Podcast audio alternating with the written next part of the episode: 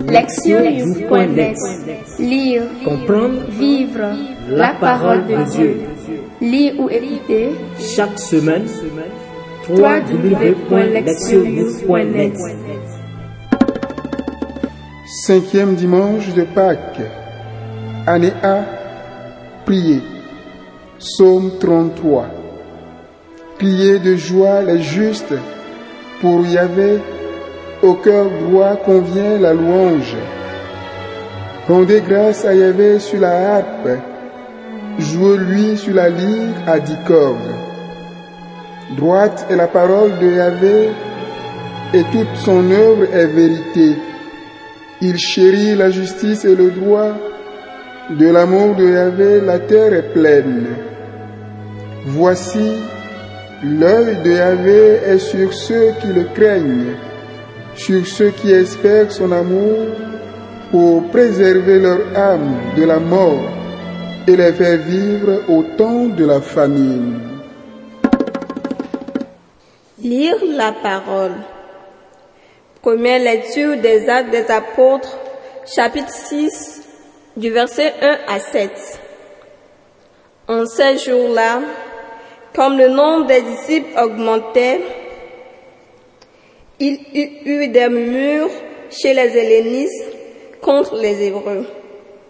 Dans le service quotidien, disait-il, on négligeait leurs veuves.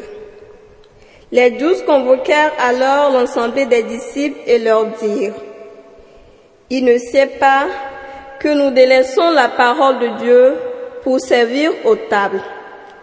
Cherchez plutôt parmi vous, frères, sept hommes de bonne réputation, remplis de l'esprit et de la sagesse, et nous les proposerons à cet office. Quant à nous, nous resterons assidus à la prière et au service de la parole. La proposition plut, plut à toute l'assemblée et l'on choisit Étienne, homme rempli de foi et de l'Esprit Saint, Philippe, Procor, Nicanor, Simon, Parménas et Nicolas, prosélytes d'Antioche. On les présenta aux apôtres et après avoir prié, ils leur imposèrent les mains. Et la parole de Dieu croissait.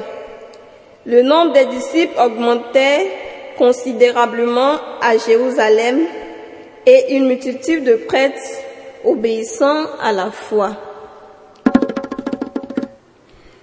Deuxième lecture de la première épître de Saint Pierre au chapitre 2 versets 4 à 9. Approchez-vous de lui, la pierre vivante, rejetée par les hommes, mais choisie précieuse auprès de Dieu. Vous-même, comme pierre vivante, prêtez-vous à l'édification d'un édifice spirituel pour un sacerdoce saint en vue d'offrir des sacrifices spirituels agréable à Dieu par Jésus-Christ. Car hier, dans l'Écriture, voici que je pose à Sion une pierre angulaire, choisie précieuse, et celui qui se confie en elle ne sera pas confondu. À vous donc, les croyants, l'honneur, mais pour les incrédules, la pierre qu'ont rejetée les constructeurs, celle-là est devenue la tête de l'angle, une pierre d'achoppement et un rocher qui fait tomber. Ils s'y heurtent parce qu'ils ne croient pas à la parole. C'est bien à cela qu'ils ont été destinés. Mais vous, vous êtes une race élue, un sacerdoce royal, une nation sainte, un peuple acquis pour proclamer les louanges de celui qui vous a appelé des ténèbres à son admirable lumière. Évangile de Saint Jean, chapitre 14, du verset 1 à 12. Que votre cœur cesse de se troubler. Croyez en Dieu, croyez aussi en moi. Dans la maison de mon Père, il y a de nombreuses demeures. Sinon, je vous l'aurais dit, je vais vous préparer une place. Et quand je serai allé et que je vous aurai préparé une place, à nouveau je viendrai et je vous prendrai près de moi, afin que là où je suis, vous aussi vous soyez. Et du lieu où je vais, vous savez le chemin. Thomas lui dit, Seigneur, nous ne savons pas où tu vas. Comment saurions-nous le chemin? Jésus lui dit, Je suis le chemin, la vérité et la vie. Nul ne vient au Père sinon par moi. Si vous me connaissez, vous connaîtrez aussi mon Père. Dès à présent, vous le connaissez et vous l'avez vu. Philippe lui dit, Seigneur, montre le Père et cela nous suffit.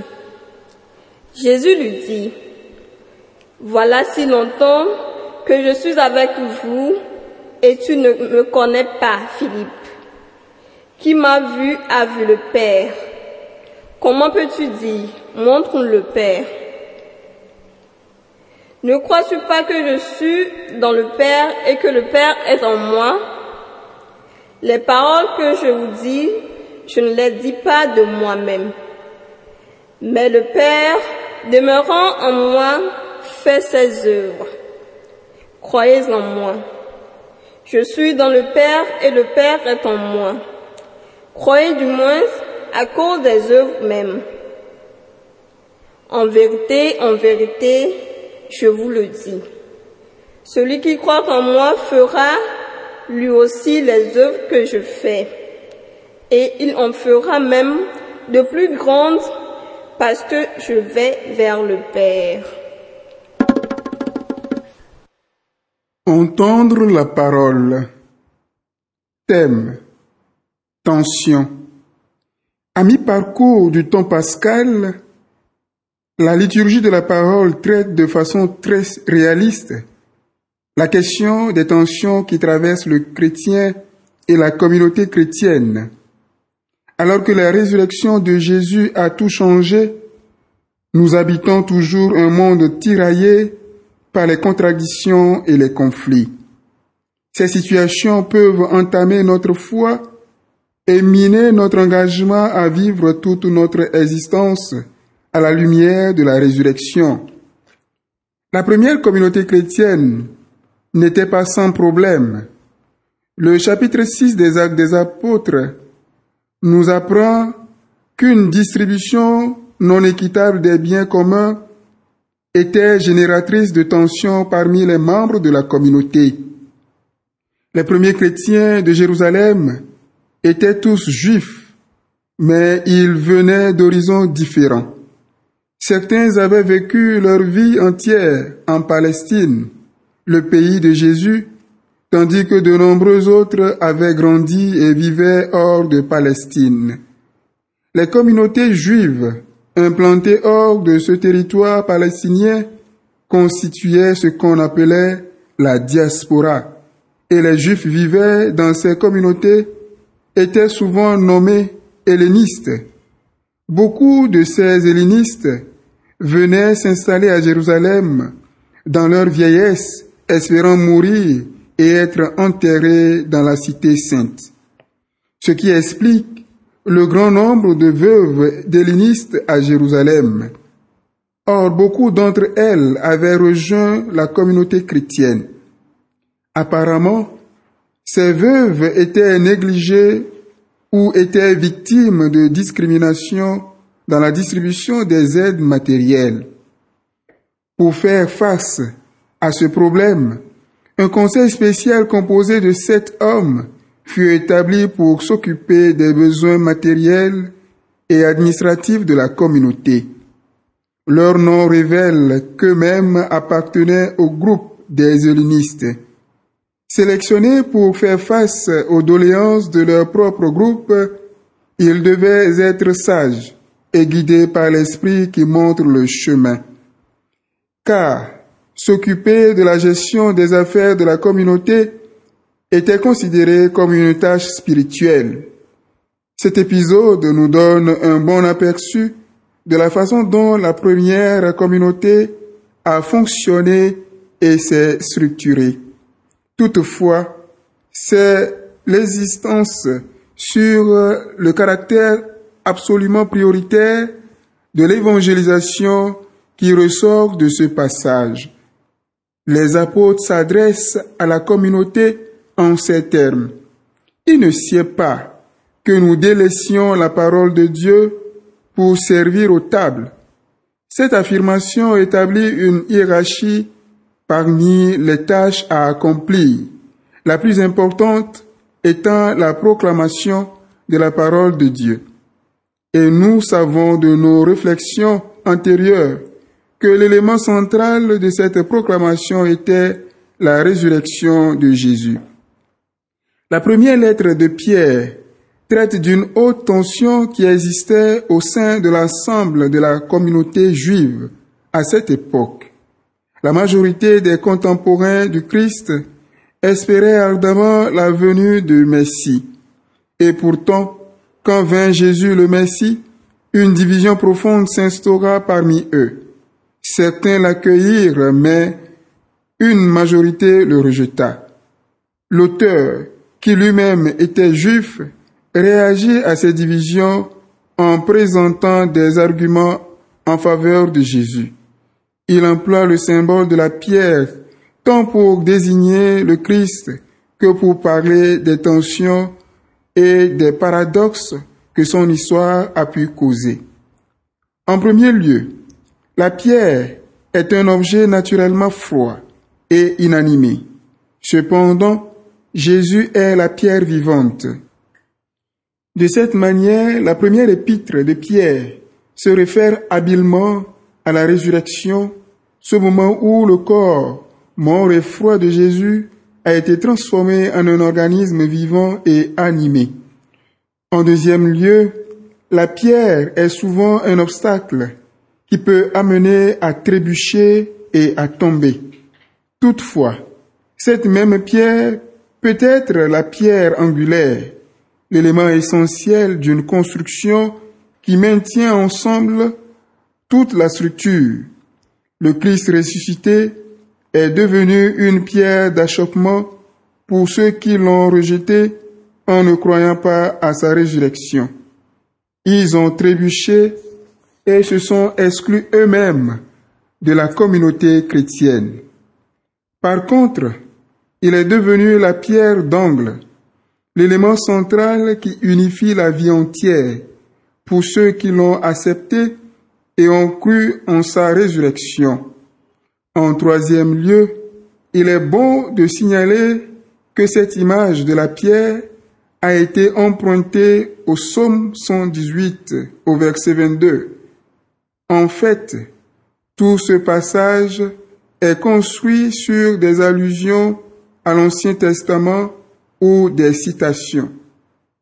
Pour certains, le fait de s'accrocher à leur pratique juive a constitué un obstacle à la reconnaissance de Jésus comme le Messie. Pour d'autres, la lecture des textes de l'Écriture a été déterminante. Elle leur a fourni l'indication claire que Jésus était le Messie envoyé par Dieu pour accomplir les promesses consignées dans ces textes.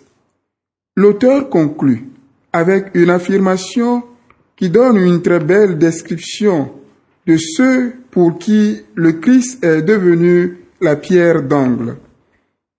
Par leur adhésion au Seigneur ressuscité, ils sont devenus un peuple choisi, sacerdote, sacerdotal et saint, qui appartient exclusivement à Dieu. L'expression employée par la première épître de Pierre est tirée du texte qui rapporte l'alliance du Sinaï. Lorsque les Israélites reçurent la promesse de devenir un peuple tel, s'ils gardaient l'alliance de Dieu, Exode 19, versets 5 et 6, En accueillant Jésus et en faisant de lui la pierre d'angle de leur vie, les chrétiens portent à son accomplissement l'alliance du Sinaï. La foi dans le Christ ressuscité leur permet d'apaiser les tensions et les contradictions que la vie et l'œuvre de Jésus ont pu provoquer. Le chapitre 14 de Jean fait partie du discours d'adieu adressé aux disciples. Dans les versets qui nous occupent de ce très long discours, nous voyons les disciples perdus et confus. Jésus ayant évoqué son départ, ils éprouvent la peur profonde de l'abandon. La réponse de Jésus à leurs préoccupations est directe. D'abord, il les informe de sa destination et de son but. Il va au Père pour leur préparer une place. Ces paroles indiquent que leur destinée ultime est la vie éternelle en présence de Dieu. Deuxièmement, il se présente lui-même comme le chemin, la vérité et la vie. Et nous avons là le meilleur résumé de Jésus et de sa mission. Le chemin signifie que vivre en conformité avec ses enseignements est la voie qui conduit à Dieu et à une authentique vie humaine. La vérité équivaut à dire qu'il est la représentation la plus parfaite et la plus authentique de Dieu. Comme il le dit à Philippe, quiconque le voit voit le Père à l'œuvre. La vie revient à dire que croire en lui mène à la vie éternelle. Enfin, croire en lui permet aux disciples de poursuivre son œuvre sur la terre. Ils pourront réaliser des œuvres plus grandes encore, ce qui veut dire qu'ils pourront conduire d'autres personnes à la foi. Alors que le désarroi des disciples est compréhensible, tout autant que l'attention qu'ils ressentent à la perspective du départ de Jésus, ils sont exhortés par ce dernier à gérer cette confusion et cette tension en s'accrochant fermement à lui. Dans les lectures d'aujourd'hui, nous voyons les groupes et des personnes confrontées à des contradictions et à la confusion. Dans les actes des apôtres, dans les actes des apôtres, la tension est causée par des questions matérielles et administratives. La communauté de Pierre, quant à elle, vivait en tension avec ses voisins juifs pour qui Jésus était devenu une pierre d'achoppement. Dans l'Évangile, les disciples sont confrontés à l'incertitude et à une confusion intime à un niveau très personnel. Cela étant, dans les trois cas, le conseil donné pour gérer la situation est le même. Se centrer sur le Seigneur ressuscité. Ce recentrage sur Jésus et la foi en sa résurrection permet de systématiser et de hiérarchiser les problèmes individuels et communautaires. Avec le Christ au centre, toute chose est resituée à sa juste place et les tensions tombent. L'écriture, lue à la lumière de la résurrection de Jésus, donne la lucidité nécessaire pour mettre en bon ordre sa vie chrétienne et ses préoccupations pour alléger les tensions qui naissent inévitablement pour rendre ces chemins plus droits et moins compliqués.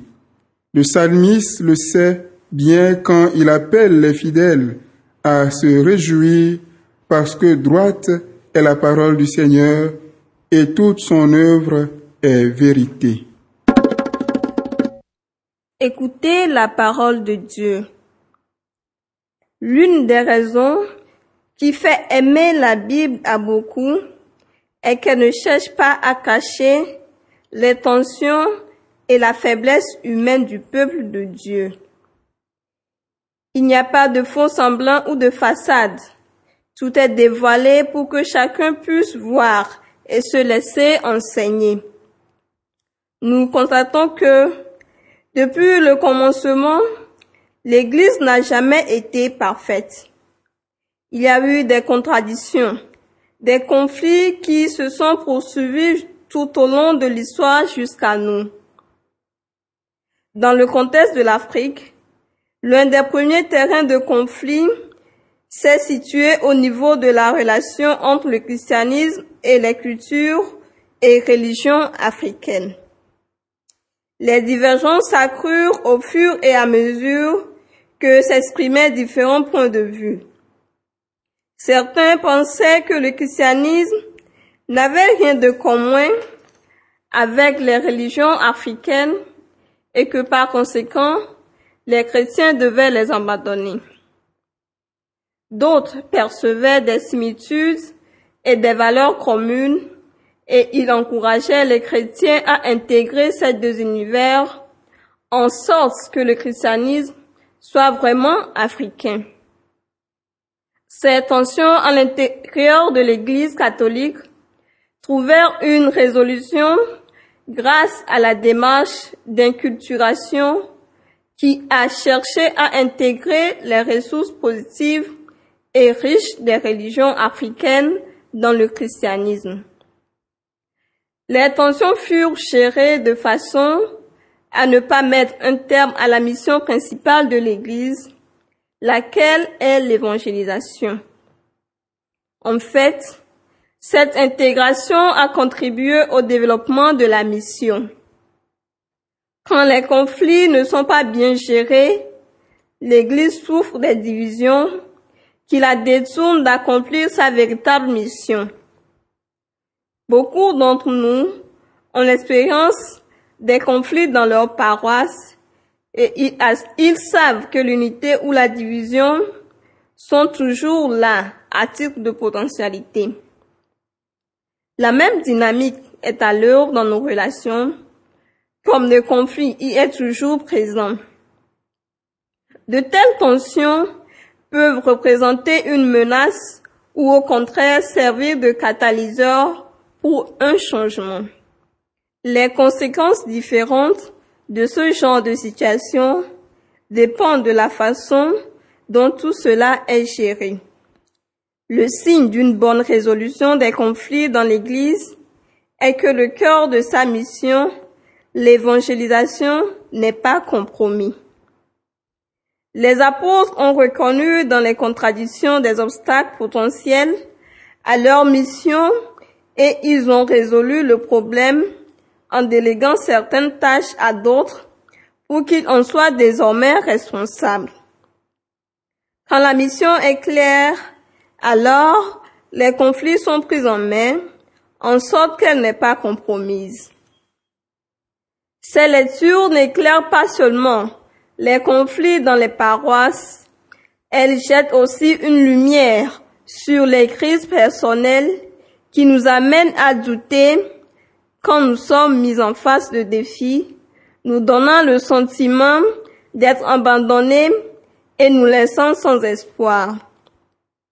Du doute et de la confusion des disciples, nous apprenons l'importance de poser des questions et d'être vrais à l'égard de nos sentiments. Les disciples ont interrogé, ils ont manifesté leurs doutes et dans la foulée, ils ont reçu des réponses qui ont fortifié leur foi et leur confiance en Jésus. La foi grandit quand nous exprimons honnêtement les doutes et les questions qui nous habitent. Les conflits et les tensions font partie de notre parcours de foi, qu'il soit individuel ou communautaire. Mais nous avons reçu un compagnon en la personne du Saint-Esprit. C'est lui qui nous donne la sagesse nécessaire pour répondre avec des moyens adéquats.